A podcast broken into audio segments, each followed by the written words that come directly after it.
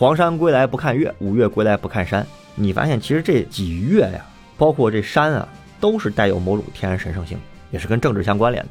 对于中国革命的影响，或者说它在中国革命史上的地位，绝对是难以企及的。那就是井冈山。毛泽东一直很排斥要变成流寇，嗯，这就是说它具有非常强的政治效应。我觉得伟大和可贵的地方在哪儿？在能够找到弥合这些不同看法的办法。关键是还把事儿办成了。对，这个是真正的叫做革命经验。大家好，欢迎收听由大观天下志制作播出的播客《东腔西调》，我是何必。今天是我们《山河记》的新一期，我们仍然请到中国政法大学社会学院的孟前老师，和我们来聊一聊中国现代历史上的山山水水。何必好，各位东腔西调的朋友，大家好，我是孟清言。那孟老师在前两期，咱们已经进入到了山的部分。在山里面，我们重点讲了中国近代革命里面山地对于革命的重要的作用。那上一期咱们讲的是大别山，但是还有一座山对于中国革命的影响，或者说它在中国革命史上的地位，绝对是难以企及的，那就是井冈山。我想您之前很多研究都是在围绕江西地区展开的，对于井冈山的历史非常的熟悉。那假如我们去仔细看中国革命的进程的话，我们会发现。第一，井冈山的位置非常高啊，以至于现在都成了一种符号，一个精神。但是回到历史现场，其实从红军上井冈山到主力下井冈山，也就是大概二七年的九月到二九年的一二月间，其实整个历程也就十四五个月，其实时间非常短。那为什么井冈山这块地方区域不大？时间又很短，但是在中国革命史中又有这样重要的地位的呢？刚才你提的这个问题呢，它是个问题，也不是个问题。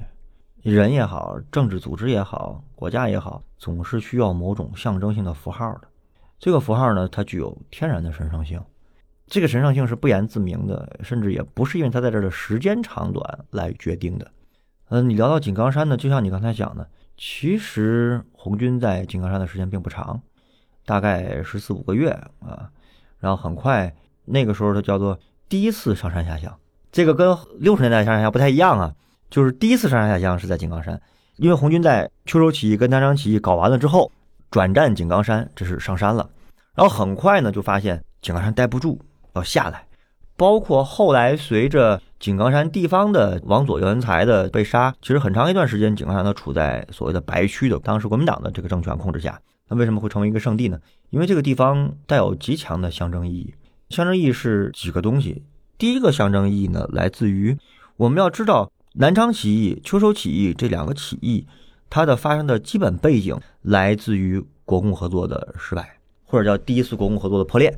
那最近我们风华的系列也开始出现了，就是我们要去看一看国民党和民国时期的这个状态。其实这个非常重要啊。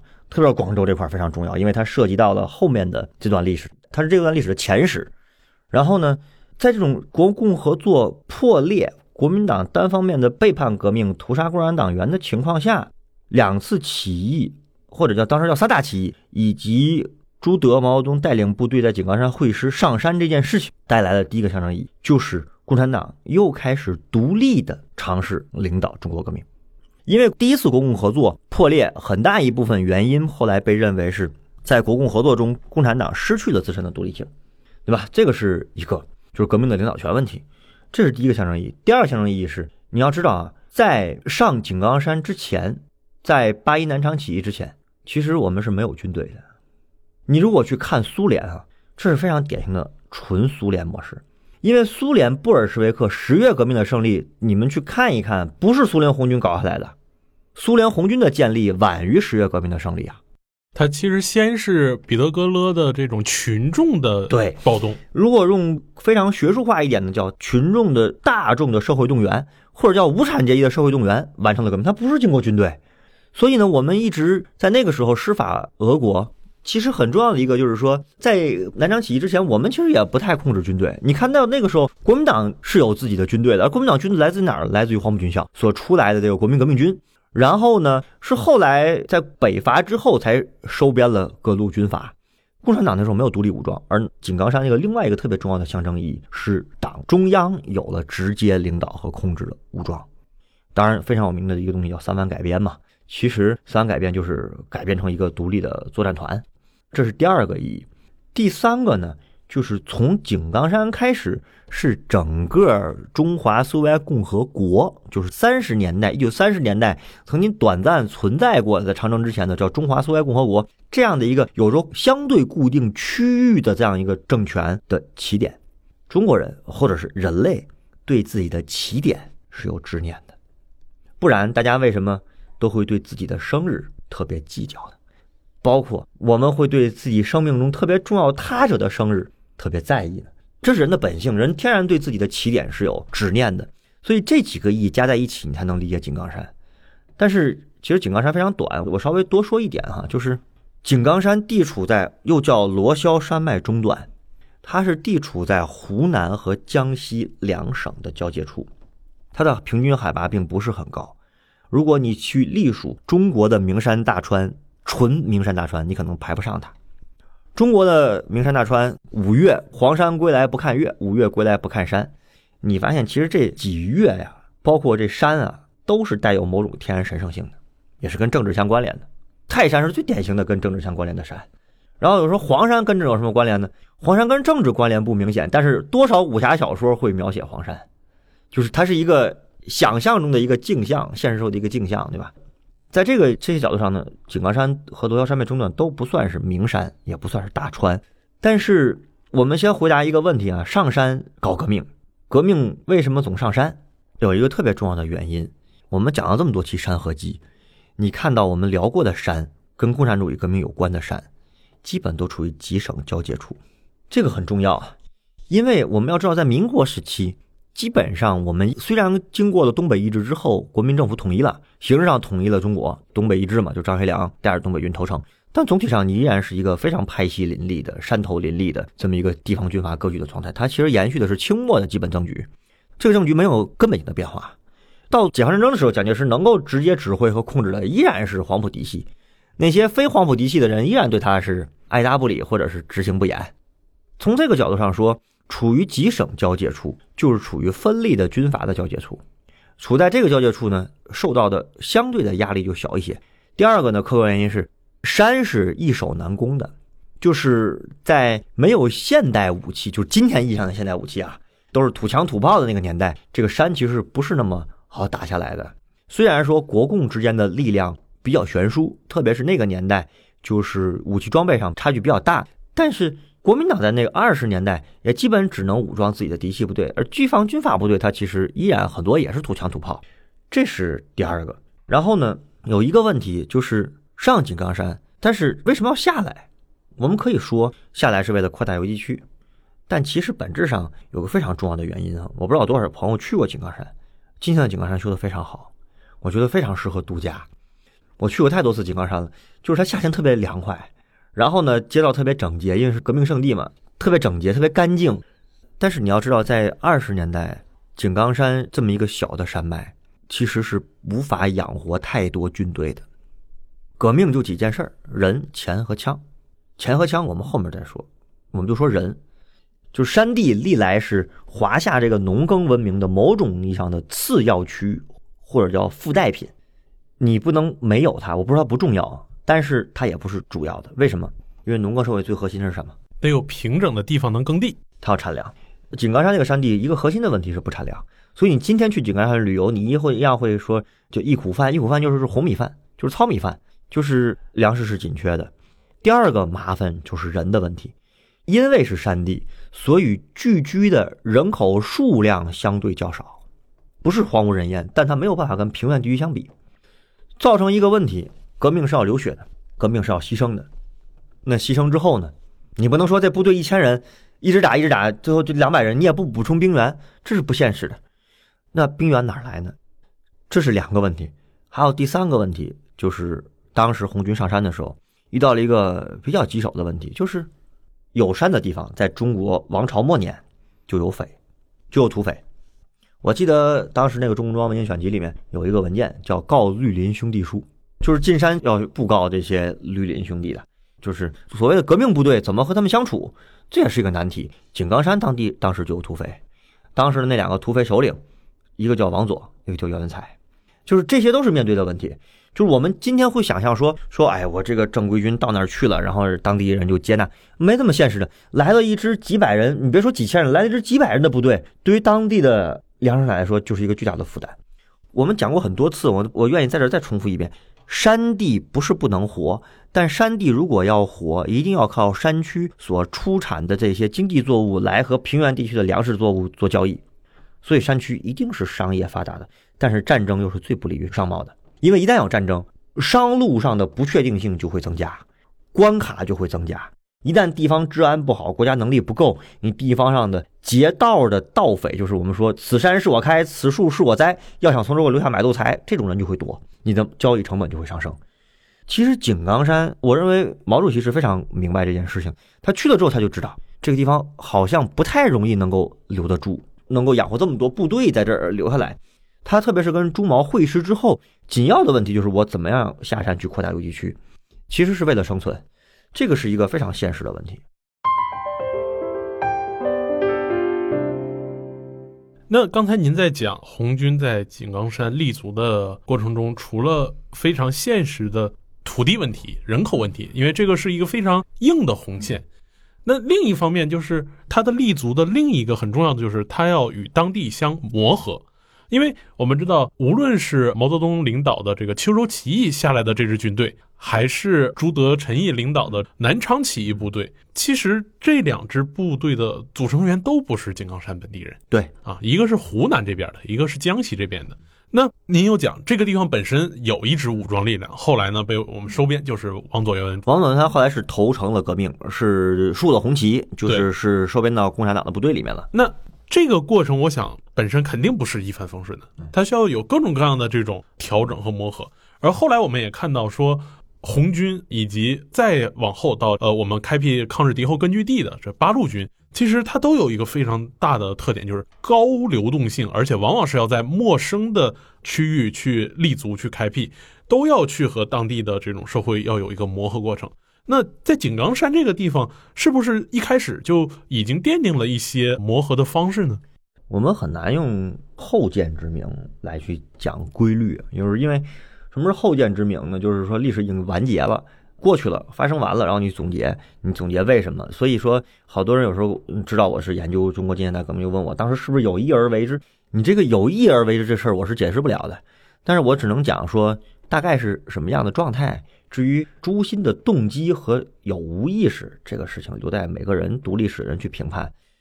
这里面呢涉及到几个磨合，你刚才讲的第一个就是所谓强龙和地头蛇的关系，就是王佐和袁文才呢是一开始是当地的两个，我们可以把它叫做土匪，但是我稍微说一句啊，就是土匪这件事儿呢，在战乱的动乱的年代，它很复杂，某种意义上道义有道嘛，它也是受苦人的一部分，有很多情境造成的就是他落匪，但是一个现实的问题是，一支土匪部队。盘踞在山头的力量，哪怕他投诚了，他也未见得会接受那个状态下的中央红军。为什么？我一直非常推崇钱穆先生讲那句话，就是历史是要有历史意见，而不是有时代意见。时代意见就是我以今天的处境去理解当时的历史，这就是时代意见。什么意思呢？大革命失败了，国民革命运动失败了，国民党背叛了革命，共产党员大量被屠杀，地方党组织大量的破坏，这意味着从建党。到二七年的七五反革命政变这段时间，中国共产党领导的革命遭遇了巨大的失败。失败出来的人的状态和我们今天经历了成功的状态其实是不一样的。所以某种意义上，我们有时候说人是有两个母亲的，就是失败乃成功之母，成功也乃成功之母，这都是母亲。因为你仔细想这个事儿哈，我们稍微扯远一点，我就看到最近国足在选帅，选国家队主帅，然后呢用了一个顾元老团，用用这帮元老来选帅。然后有一个媒体人 写了个微博给我逗笑了，说能不能别这个元元老团选帅了，他们就没有成功的经验，你让他们选什么帅呢？就是你明白我意思吧？就是一个人就是一直失败，你你谈何成功呢？就没赢过。在这个意义上，我们放在当时的处境下，其实革命一直是不断的遭受挫折的，遭受失败的。所以，我们那个时候在那个情境下去讲中央红军，不像我们今天讲主力军有这么大的威慑力。那些信息技术不发达，资讯不发达。哦，我带了一支部队跑到井冈山来，然后跟你说我是中央来的，呃，我首先得证明我是我，对吧？你这就是一个事儿，我怎么证明我是我？在这个角度上说呢，我们不要把这个融合的过程想的这么的程序化，就是我来了给你个介绍信，其实也没有介绍信，来介绍信告诉你我是从哪来的，我是你上级，因为现实一定不是这样的。地头蛇呢，它是有办法，就是有融合模式的，不叫模式了，就有融合的方式的。其实呢，有感兴趣呢，可以去查一查贺子珍和他的哥哥贺敏学是什么角色。贺敏学，如果我没记错的话，是当时的永新县委书记，而永新跟宁港是连着的，是金刚山，是一成片的，一个宁港县，一个永新县，就是它是一个县。也就是说，在某种意义上，可以把贺敏学看作是王佐袁文才的上级，我们可以简单这么看。因此呢，他当然有他的融合的方式了。在这个意义上，我们去理解哈，当然不只有这一个因素，得承认一点，就像王佐元才这样的就土匪出身的人，他没有什么学问，也那个时候也不太懂什么，不太能够头头是道讲出来什么什么主义，他可能连字儿都不认识。但是来了一个像毛主席、像朱德这样的干过革命、知道主义又读过书、口才又很好、能给你讲的人，人就两种，一种是忌惮，哇，这人太厉害了；一种是拜服。再加上有一些地方社会里的原有的这些熟人关系，我们今天去一个陌生地方调查，我的第一反应依然是，哎，得找找熟人啊，有没有熟人能够给我介绍一下当地的一两个当地人？这是第二个，第三个呢，就是井冈山这个社会是有一些原有的内生性的矛盾的。这个矛盾呢，除了我们说的土豪啊和地主啊之间这些，就是土豪跟佃农之间佃农之间的这些矛盾，这个地区有一个非常特殊的点。也是整个华南地区都会涉及到的，但是井冈山表现非常明显，叫土客，就是其实王佐元才都是客家人。历史上有段公案，就是后来红军撤出井冈山，王佐元才就被错杀了，这是历史上的一个著名的王佐元才的这个事件。而杀王的元才呢，就是土籍人。他们为什么会有这个矛盾呢？不是开地图炮啊，也不是要挑动矛盾，而是说当时一个现实情况是，土籍的人因为来的早。所以呢，更容易形成宗族的聚居的模式，而又占据了大量的平原的产粮区，也就是说资源禀赋比较好。你这段话说，而后来的客家人呢，呃，有一个说法叫东南彭民，就只能住在山区里面，山区里面又不太产粮食，又总要面临着跟土籍人去抢地盘、抢资源这样的一个现实生存的局面。而土籍人又抱团，按照宗族抱团，所以你会看到客家人也抱团，也是按照宗族的内生性逻辑。所以越往南，宗族的这个强度越大。而土客矛盾呢，其实是内生性的一种社会矛盾，而越是有内生性的社会矛盾呢，革命也就越有契机。某种意义上，革命越有契机，因为革命的本质并不是抢夺政权。我一直强调这个，现代革命的本质不是打地盘和抢政权，现代革命的本质是改造社会结构和改造社会结构中的人，是这个东西。因此呢，从这些角度上讲，我们去理解井冈山，我们再稍微扯远一点点啊，你讲八路军。我们看到长征之后，其实整个的八路所谓的长征之后的部队造成了巨大的人员损失。但是经过了抗战，其实越打人越多的。呃，有一种说法我不同意啊，就是说我们不怎么在抗战的正面上出力。其实这完全违背事实。就是说你得承认正面战场跟敌后战场是共同起作用的。这我们不在这儿展开讨论，因为这个没什么好讲，在我看来。但是我要讲什么呢？一个核心问题是太行山区为什么可以发展出来这么多的人来参军？这里面，我认为除了有所谓动员和组织的原因之外，跟太行山区的一些历史地理特点有关系。我们留到更细的，留到讲太行的时候讲。但我先稍微说一点点啊，太行山区没有像中国的华南这样这么强的内生性的社会组织，它没有的。它宗族不像这边那么发达，就是它是一个，因为离直隶很近嘛，离权力的中枢很近，离权力中枢越近，它越能够移平这个社会原有的结构，它是这么一个状态。这个我们留到后面再讲，聊太行的时候，好好跟大家细致的聊这个事儿。那当然也是做个预告，我们是要聊太行的哈。我们不是不聊的，我们后续还会有的。然后呢，还有一个跟你讲的有关，跟模式有关系。你会发现哈，游击战这种战术不是每一个军队都能打的。游击战本身在打什么？游击战能不能打得好，考验的是政党以及政党所控制的军队和地方社会之间的关系。游击战本质在打这个，就是我到一个地方游击，我说隐蔽就隐蔽，说转移就转移，敌人发现不了，意味着你这支驻扎在地方的部队是和当地的这个社会融为一体的，这个考验的某种上不是军事能力，而是一个政党的政治能力，这个是核心问题。所以我们得从这个角度去理解你讲的模式问题，就是有些仗国民党确实打不了，因为我们讲过好多次，国民党是个悬浮性政党。那他为什么是个悬浮性政党？我们应该去走风化，对吧？这这个其实是核心问题了。就是我们讲了这么多哈，这是讲的第一个，就是强龙地头蛇的关系。如果我们去看你讲的融合，还有一个问题哈，其实是主力军内部也需要融合。对我们常说上山了以后都是红四军，但是仔细去分，这里面其实有好几支部队，除了刚才讲的像王佐、袁文才这个地方武装，我们地方武装啊。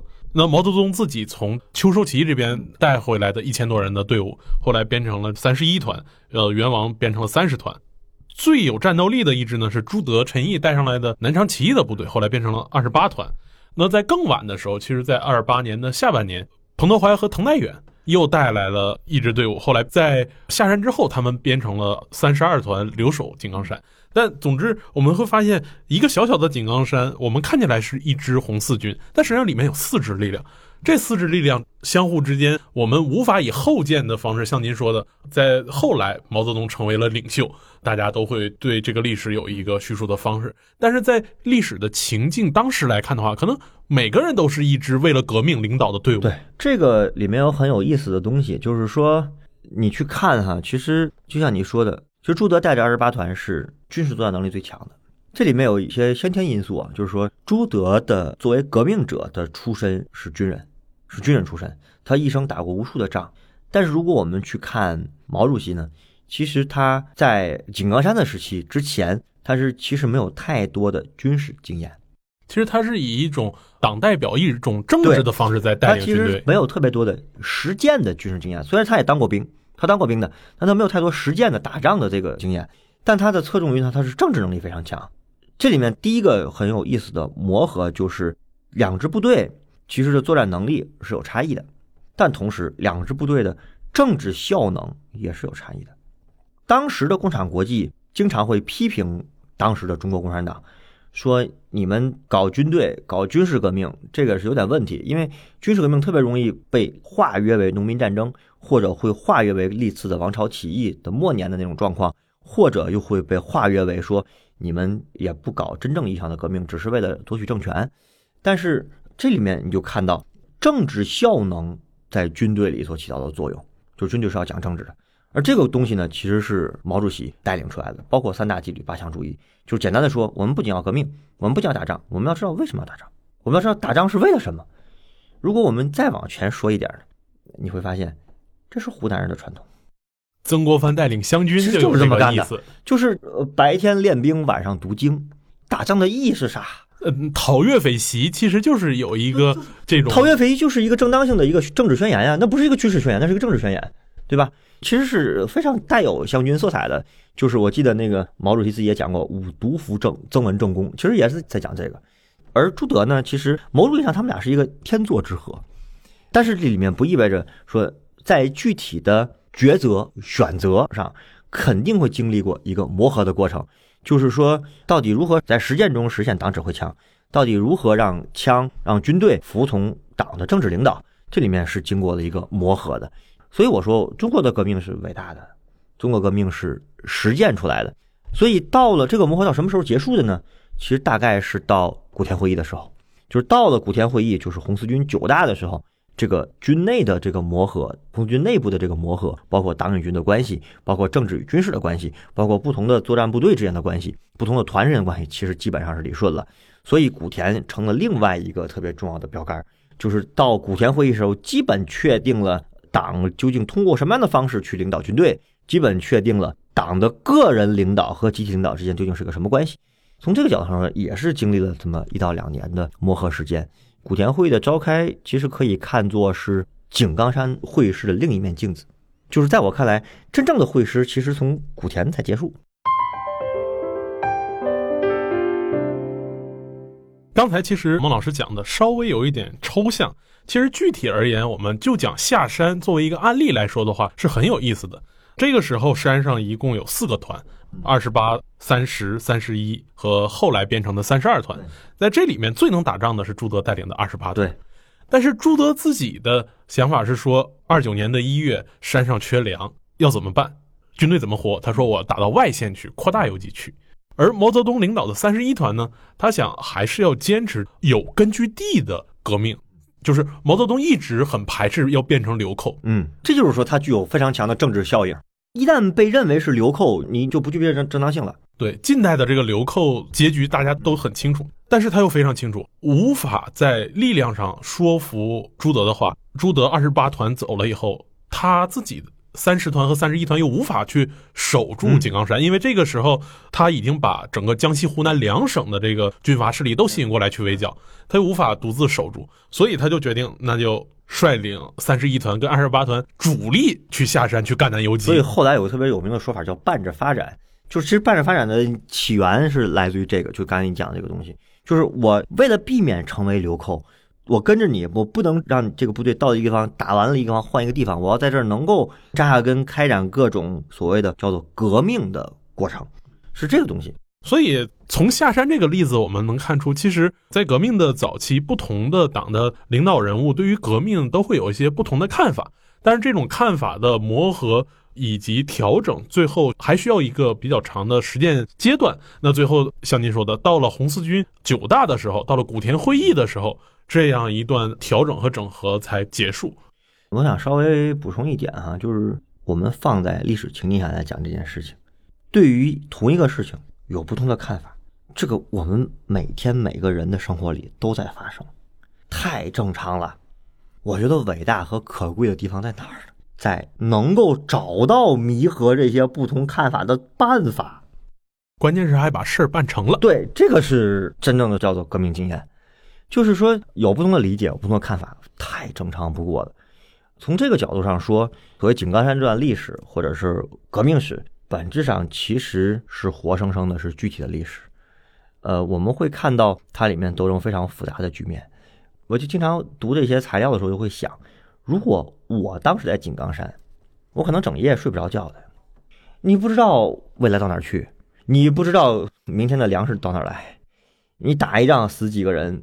牺牲几位同志，然后你不知道兵员去哪儿补充，你不知道下一站落脚点在哪儿，你完全不知道，这是一个前所未有的不确定性。那怎么在这个不确定性中摸索着走出一条路来？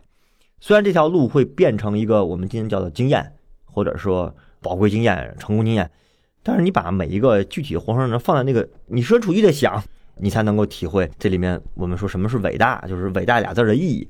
它是真实的困难摆在你面前。在这个角度上说，其实我们去讲《山河记》呢，去讲这些革命中跟近现代革命有关的这些山川地理，恰恰是希望让大家对历史有具体的理解，而不是纯抽象的理解。从这个角度上说呢，也给大家提供一个，嗯，我认为如果有点想法的朋友，或者说有一些除了游山玩水之外的追求的朋友，到这些地方去走一走、看一看的时候，可能会更有实感。就是反正我这些地方我都去过，我在那个苏区的那些战场，当地的那个文史工作者带我去，给我讲大家在那打打什么仗。哦，你听完了之后，然后特别是你在书里面看到说，哎，几月几号在这个地方，然后夜行军多少多少里，然后到了另外一个地方，你真走一遍啊，你才觉得哇，好多事情好不可思议啊，就是它非常不可思议，就是这这没有车啊，各位连马都没有，是纯靠人力的腿在走啊。这个其实是活生生的历史，这也是我说山与河虽然是自然世界中的客观的物，但它会富有某种神圣性的意义。这些神圣性的意义不是传统宗教式的，说这棵山上有一个人羽化成仙，这个在这棵山上，它是活生生的历史来书写出来的。说到这儿，这其实就是我们之所以开《山河记》这么一个系列。啊，我也考虑未来把《山河记》写成一本书，就讲中国近现代的历史地理，一个特别重要的一个起心动念在这里，包括咱俩都很喜欢的，也来过我们东江西校做客的一个朋友马伯庸，那亲王。我最开始知道亲王，其实不是通过他写的书，他那时候有微博，他现在也有啊。他说在微博经常讲，我去沿着那个诸亮北伐的路，我走了一遍。我那个时候我还念书，我觉得这事儿太有意思了。然后呢，我自己因为做研究，我也要去这些地方走一遍。走了之后再读书和没走再读书啊，完全不是一个状态。所以呢，因为井冈山就聊到这儿，但是我们顺带着可以讲一讲为什么要做这么一个《山河记》的这么一个系列。可能它的受众不会很广，但是我想还是我特别喜欢说句话，我们说给有缘人听，好吧？好，谢谢孟老师今天的分享。当然，我们也期待您早日能准备一下太行山。不至于让我们的《山河记》断得太久 啊！太阳山还好准备，我以为你说早日准备一下，把《山河记》的东西变成一本书啊！这个正在准备中，正在准备中。好，那期待下一次我们再聊一聊北方的山。好，我们下次再见。好，下次再见。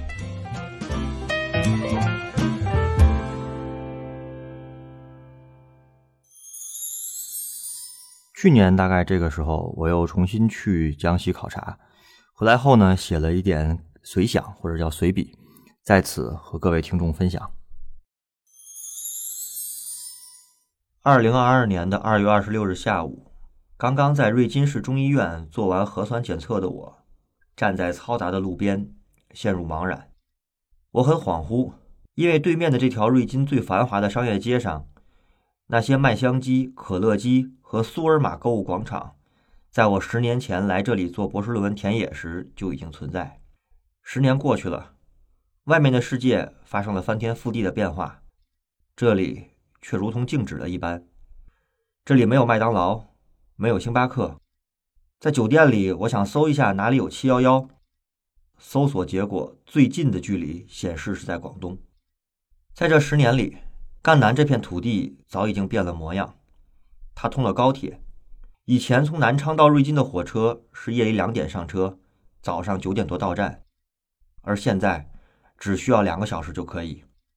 这里还有新修的硬化道路，以至于当我坐着车来到叶平合龙乡西头村的时候，我花了很长时间才认出这个当年对我博士论文来说至关重要的村庄，这让人有点分裂，甚至有一种无法用语言表达出来的莫可名状的情绪。因为你明确的知道你来过这里，但是又好像没来过；因为你明确的知道它在变化，但是却又似乎一切如旧。这次不到一周的赣南之行，彻底打开了我尘封的脑袋。整个过程中，我有意无意间努力调动当年田野调查时的所有记忆，那些当年没有搞清楚的疑问，成为一种无意识，不断的刺激着我的神经。其实很多问题。到现在，我可能依然回答不了，但是这次赣南之行的故地重游，让我可以回答十年前的自己。大概二零一二年、二零一三年的时候，我开始了自己博士论文的田野。我从南昌到井冈山，到吉安，到赣州、兴国、宁都、于都、瑞金、汀州、永定，最后又回到瑞金，一路跑遍了赣南闽西的几乎所有县，前前后后接近一年的时间。我甚至在骑着自行车在瑞金下面各村之间来回跑材料时，都在想这样一个问题：我是谁？我在哪儿？我要干什么？这个问题困扰我非常之久，因为在很长一段时间里，我都无法回避，可又无法回答下面一连串的问题：一个社会学的博士为什么要去研究历史？这不是不务正业吗？研究历史就算了，为什么不去研究社会史？而是研究革命史，研究革命史也就算了，为什么跑到赣南闽西去研究苏区史？这玩意儿有什么意义吗？更为直观的问题是，这玩意儿有啥用吗？克罗齐说：“一切历史都是当代史。”这话到底是什么意思？以史为镜，可以知兴替吗？历史真的有规律吗？即便我们认识了历史，汲取了成功的经验与失败的教训。我们就能做出什么改变吗？我们经常说人不要在同一个地方跌倒两次，但现实是，其实人很容易在同一个地方跌倒两次，甚至更多次。为什么？因为人很容易遵从自己的本能、习惯与自己已经形成的传统去做事。人是很难逆着自己的习惯与本性去行事的。这也就是我们常说的舒适圈。除非舒适圈和路径依赖给自己当头棒喝。也许我们才会跳出来审视自己。常人如是，历史亦如是。那么，历史，特别是像苏区史这样表面上看上去短暂失败的历史，研究它还有啥意义吗？从更大的角度来说，如果人们对历史是无奈的，那么做历史研究的意义又在哪里呢？从二零一四年博士毕业做一名青椒开始，面对着林林总总的外部性压力，面对着各种各样永不停歇的行政表格和行政会议，在很长一段时间里，我早已将这些问题抛到了九霄云外。光是填表和填写各种材料，就已经占用了自己百分之九十的精力。无用的问题与无用的研究。是少数幸运者的奢侈品，我总觉得自己可望而不可及。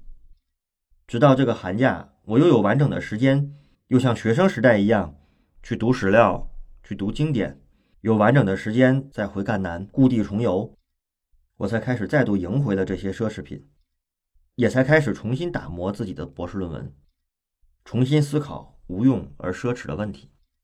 历史不过是为了认识自己，历史的力量。恐怕既不在于他的经验教训，也并非什么规律的总结。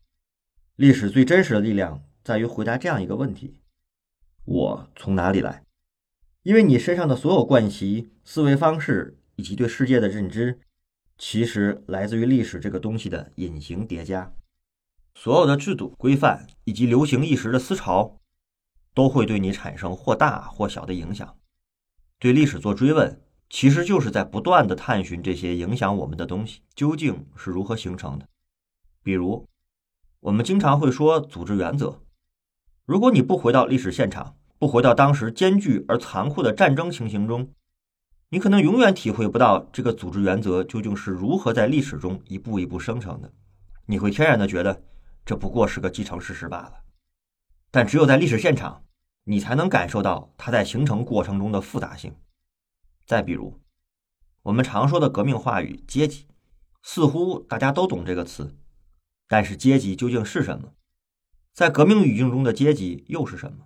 只有在历史现场，在兴国的白鹿古村，在赣南大大小小的祠堂中，在一个又一个单姓聚居村中，我们才能明了阶级作为一种现代社会的分类方式与原有的社会结构之间的巨大张力。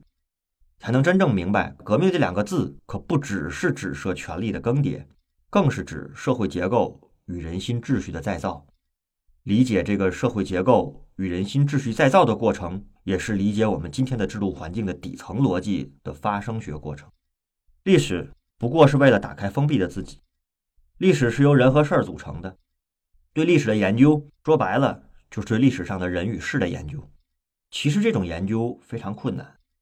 因为我们今天对历史人物与事件的理解，要么依靠一些当下人的经验与常识，比如争名逐利、趋利避害，就是我们常有的理解方式；要么就很喜欢依靠一些堆砌与发明出来的概念，比如理性选择、情感动员、结构博弈等等。这些恐怕都是钱穆先生所讲的时代意见。历史现场的力量就在于帮助你去沉浸到当时的场景中。不断去揣摩当时那些具体处境下的人究竟有什么所思所想，他们的生命历程、读书经历乃至爱恨情仇等等，究竟怎样塑造着他们的世界图像，进而影响着他们的实践。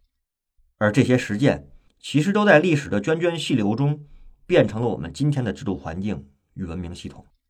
这是历史研究中最有趣的部分，也是最值得玩味的部分。因为当我们这样去思考问题的时候，我们才能放下各种各样的虚妄自我，才能真正的尝试理解那些他者。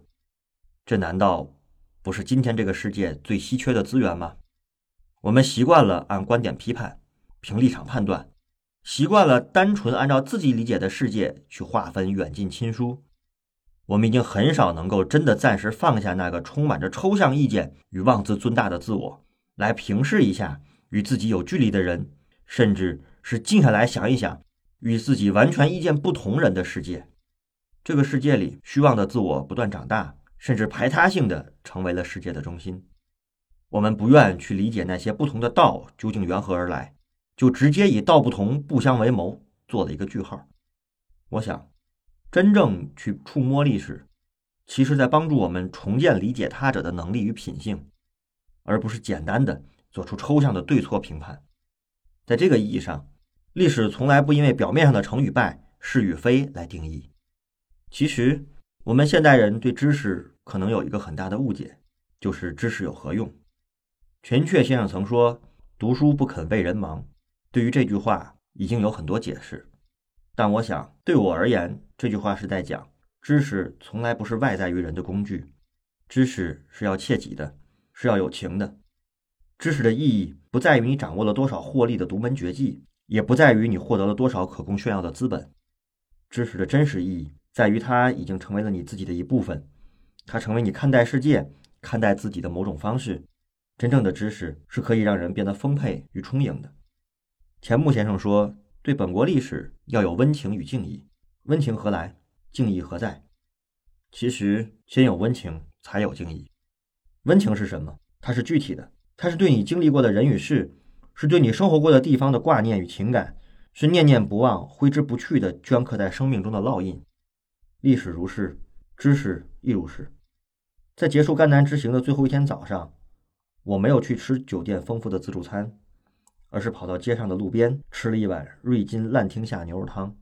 因为十年前还是穷学生的我，每顿饭只吃得起这碗牛肉汤。它早已变成我生命体验中的一部分。行走的意义、田野的意义以及知识的意义，便是如此吧。重回江西的这些天。过去的很多人与事，就像是电影中的快镜头，或者清晰，或者模糊的在我脑中闪现。我们常说经历事认识人，但我还是觉得人比事重要，因为生命中的人在定义着我们。愿每个人都不放弃充盈自己的那些历史时刻。